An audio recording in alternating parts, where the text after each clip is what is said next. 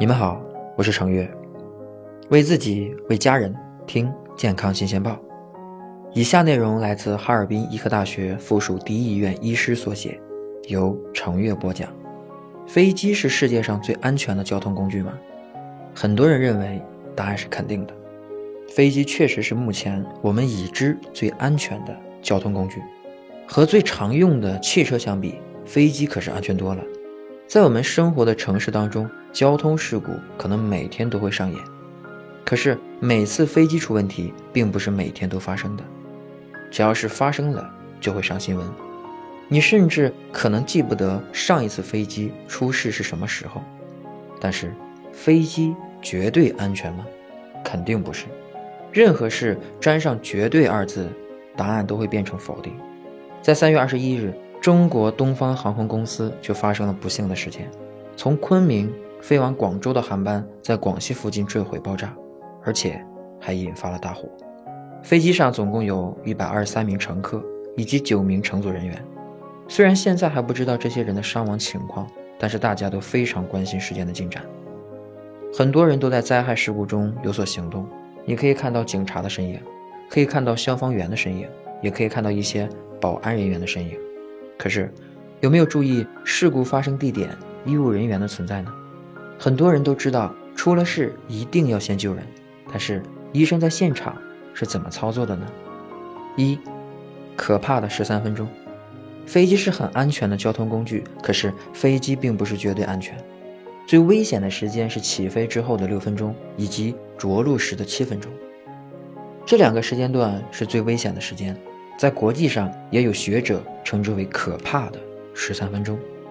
在所有航空器重大事故中，有百分之六十五都发生在这十三分钟里，而且因为不是在起飞过程中，就是在降落过程中，总之都围绕着机场附近，所以从救援的角度来讲，把机场安排在大城市的近郊是最优选的方案，这样可以让救护人员快点赶到，有利于救治伤者。一般来说，灾害是可以分大小的。根据受伤的人数，我们可以把灾害分为三种：第一种小灾害，二十人到一百人；第二种中灾害，一百人到一千人；第三种大灾害，一千人以上。要是单从这方面来看，这次东航发生的事故可以归纳为中灾害了。看起来并不是大灾害，但是要知道，这在航空史上。可不是什么小事儿了。可是，如果一旦发生这类灾害，赶到现场的医护人员应该怎么做呢？二，四种颜色。根据事故发生时飞机的位置，我们可以初步判定伤员的损伤情况。如果是在高空飞行时出现的问题，很有可能造成减压伤，这是由于飞机的秘密舱室失去密闭性导致的压力瞬间降低，出现了减压伤。但是这种情况比较少见，更多的是飞机坠毁，而飞机坠毁出现的损伤可能更为严重，一般是机械性损伤，不是撞伤就是摔伤。在所有损伤当中，最常见的是颅脑损伤，也就是摔到头部了。这种情况可以占所有损伤百分之八十到百分之九十。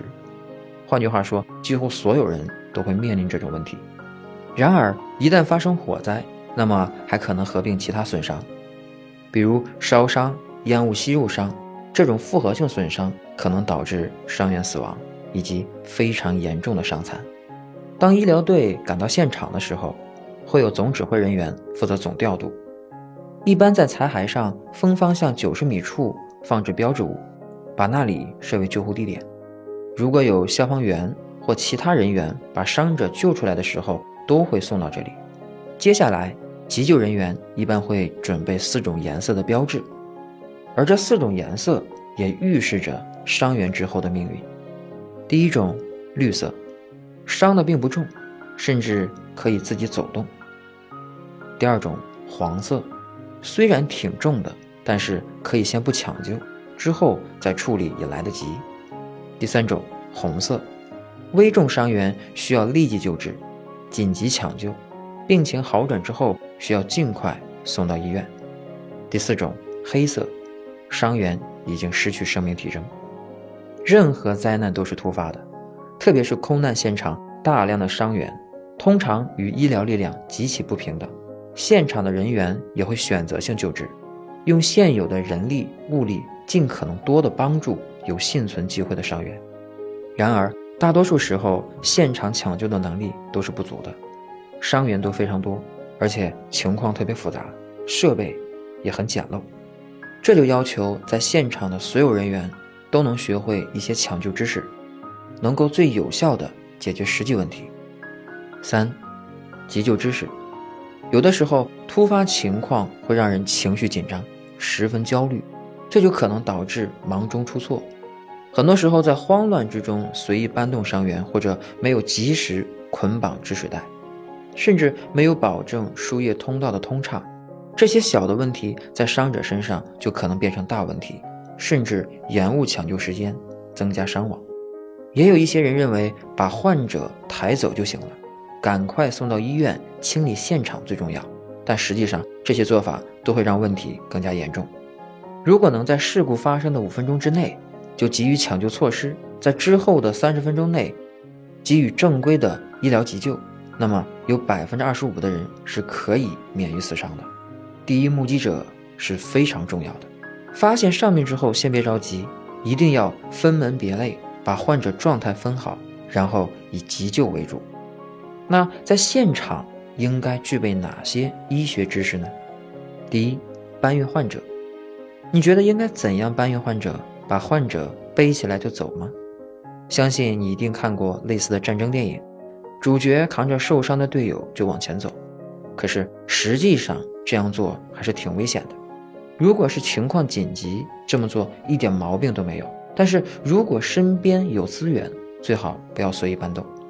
比如神经脊髓损伤或者是脊柱损伤，如果随意搬动，会导致脊髓彻底损伤，让本能受到救治的人变成截瘫。正确的做法是找担架或者是平板，整个身体呈轴性搬运。第二，包扎和止血带。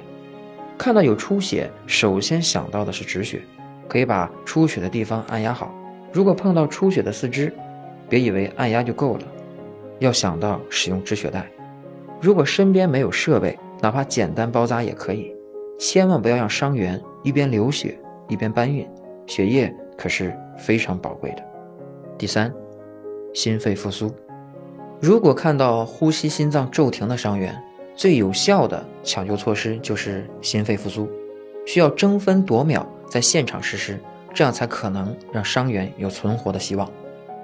而这方面的知识，很多人觉得只有医生才会，但是越来越多的事实摆在面前，基础的心肺复苏需要全民掌握，说不定哪天就真的用上了。总结，空难就是这样，情况非常复杂，受灾伤员的死亡率非常高。即使得到有效救治，也可能因为重伤导致残疾。在我国，航空客流量每年都以百分之十、百分之二十的速度在递增。有研究显示，大型民用航空运输机场平均每一到两分钟就会有一架飞机起降。但是，飞机航班越频繁，发生事故的可能性也就越大，因为每一次起降都有可能出现事故。虽然我们不想看到灾难发生，但是如果灾难一旦发生，我们应该有所准备，尽最大的努力来抢救伤员。航空界曾经有一句话：“每一条教训，都是用血换来的。”希望这样的流血事件越来越少，每个人都可以安全的生活。Thank you.